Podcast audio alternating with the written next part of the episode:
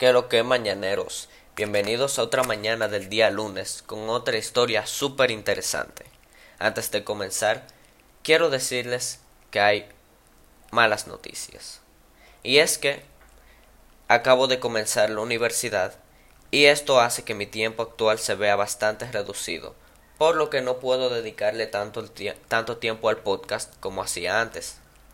Así que eh, no estoy diciendo que lo voy a dejar, pero estoy diciendo que ya veremos qué pasará, ya que estoy en mi primera semana y todavía no sé si voy a tener tiempo las próximas semanas o no voy a tener tiempo.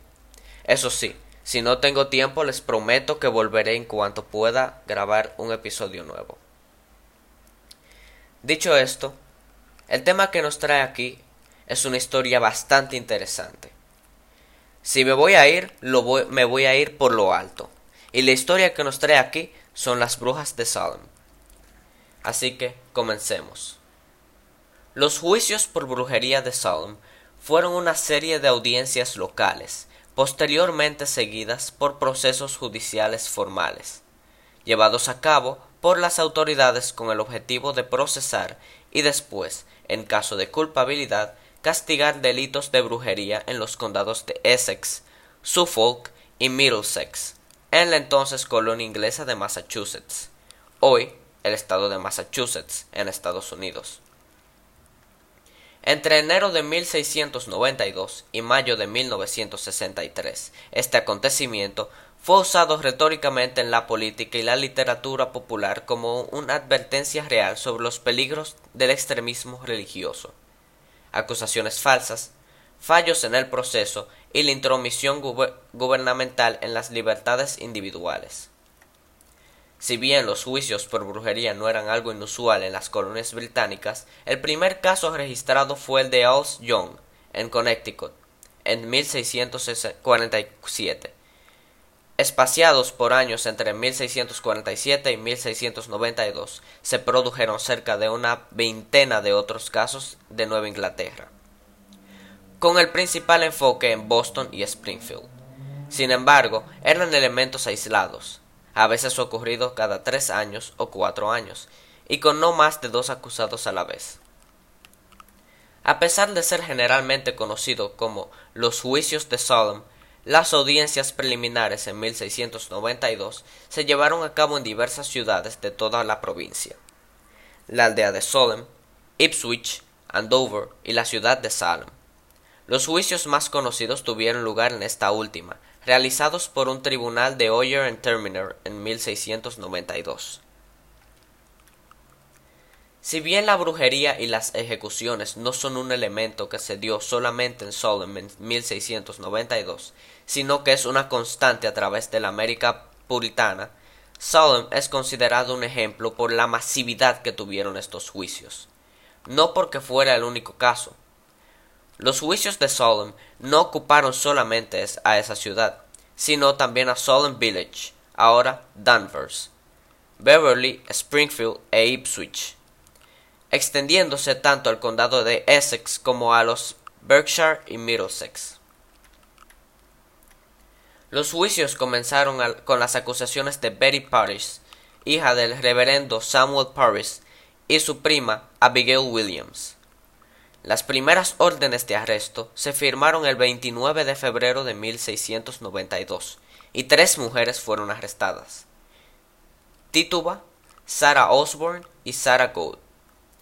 Tituba era una esclava en la casa de los Parrish Sarah Osborne era una terrateniente que se había granjeado el odio de sus vecinos a través de las escasas demostraciones de fe ante la comunidad. Y Sarah Good era una indigente que se encontraba embarazada al momento de su arresto. Si bien Osborne, quien estaba demasiado enferma como para siquiera subir al estrado, y Good proclamaron su inocencia durante todo el proceso, fue el testimonio de Tituba lo suficientemente escuchado como para poder condenar a las tres. De acuerdo a Marion Starkey en su libro, Tituba buscaba con su, con su testimonio el alejar la atención del tribunal de su esposo, John Indian, a quien algunos de los pobladores de Salem acusaban como uno de los que provocaban aflicciones entre los vecinos. Y esto fue solo el principio. Pronto las acusaciones se hicieron masivas. Y pues algunos vecinos utilizaron el pánico para vengar sus propias rencillas personales. Así fue el caso de Martha Curry, a quien las más jóvenes de la comunidad acusaron de brujería, pues se había adherido recientemente a la iglesia y dejaba en evidencia sus problemas internos. Como resultado, en 1693 más de 150 personas fueron detenidas y encarceladas, solo con acusaciones. Sin embargo, no llegaron a ser formalmente procesadas por el Tribunal del Condado. Al menos cinco de los acusados fallecieron en prisión, y a las 26 personas que fueron a juicio fueron condenadas ante este tribunal. Un rasgo particular de estos juicios fue que las denuncias de alucinaciones y contactos demoníacos surgieron entre un grupo de mujeres de la comunidad de Salem. Pero nunca se realizaron procedimientos serios para obtener pruebas de tales prácticas, sino que casi todas las acusaciones se basaban en rumores. Los propios jueces se dejaron llevar por la histeria religiosa de la comunidad de Salem, formada mayormente por puritanos que exigían frenéticamente condenas a las presuntas brujas. Las cuatro partes en las que se dividió la Corte Superior de la Judicatura de 1693 se celebraron en la aldea de Salem, Ipswich, Boston y Charlestown, pero solo se produjeron tres condenas de los treinta y un juicio llevado a cabo por la Corte Superior de Judicatura. Los dos tribunales condenaron a 29 personas por brujería, 19 de los acusados, 14 mujeres y 5 hombres, fueron ahorcados. Un hombre, Giles Curry, se negó a prestar declaración y murió aplastado en un intento de obligarlo. Muchas teorías han intentado explicar por qué la comunidad de Salem explotó en ese delirio de brujas y perturbaciones demoníacas. La más difundida insiste en afirmar que los puritanos que gobernaban la colonia de la bahía de Massachusetts prácticamente sin control real desde 1630 hasta la promulgación de la Carta Real de Massachusetts en 1692, atravesaban un periodo de alucinaciones masivas e histeria colectiva provocada por fanatismo religioso. La mayoría de los historiadores modernos encuentran esta explicación, cuanto menos simplista. Otras teorías se apoyan en analizar hechos de maltrato de niños, adivinaciones e invocando al maligno ergotismo.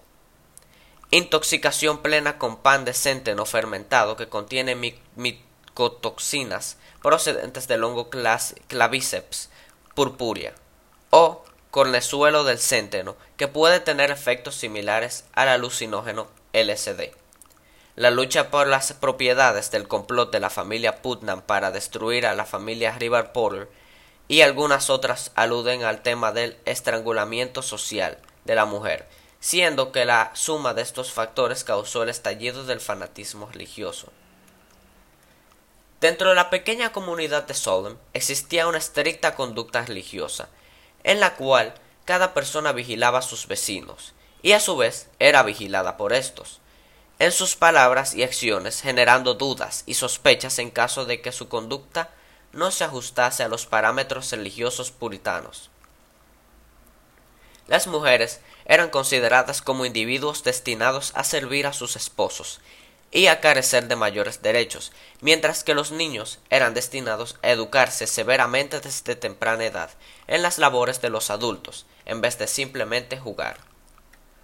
Otra preocupación fundamental de esta comunidad era evitar la ira de Dios y por tanto sujetarse estrictamente a los dictados religiosos del puritanismo, para así evitar el castigo divino que se traducía en pérdida de cosechas, mal clima y muerte del ganado. El número de acusados por brujería en estos juicios pudo fluctuar entre 150 y 200, e incluso un número mucho mayor si se tienen en cuenta los apresamientos que no fueron seguidos de acusaciones formales. Los acontecimientos en los juicios tuvieron una profunda influencia en la religión y pudieron contribuir al deterioro de la influencia de los puritanos en el gobierno de Nueva Inglaterra y la posterior secularización de su población. Entonces, mañaneros, ¿qué opinan ustedes de los juicios de Solem? ¿Qué opinan ustedes de todo lo que pasó? La muerte de cientos de mujeres y niños en general. ¿Qué opinan ustedes de todo esto? Recuerden que pueden dejarme todas sus eh, recomendaciones y opiniones en mi Gmail personal arroba un cafecito arroba gmail.com y de verdad espero que les haya gustado este episodio y de verdad espero que pueda seguir grabando episodios para ustedes todas las semanas como los he acostumbrado. Pero de verdad tienen que entender que esta situación está fuera de mi control y que no puedo hacer nada para evitarlo, más que tratar de organizarme mejor. Les prometo que haré todo lo posible para poder seguir grabando este podcast que tanto me gusta grabar. Y sin nada más que decir, Espero que pasen una buena mañana del día lunes, comenzando con esta maravillosa historia de los juicios de Solem. Y dicho esto, tengan un buen día y nos vemos, ojalá, el siguiente lunes con otra historia sumamente interesante. Así que, adiós.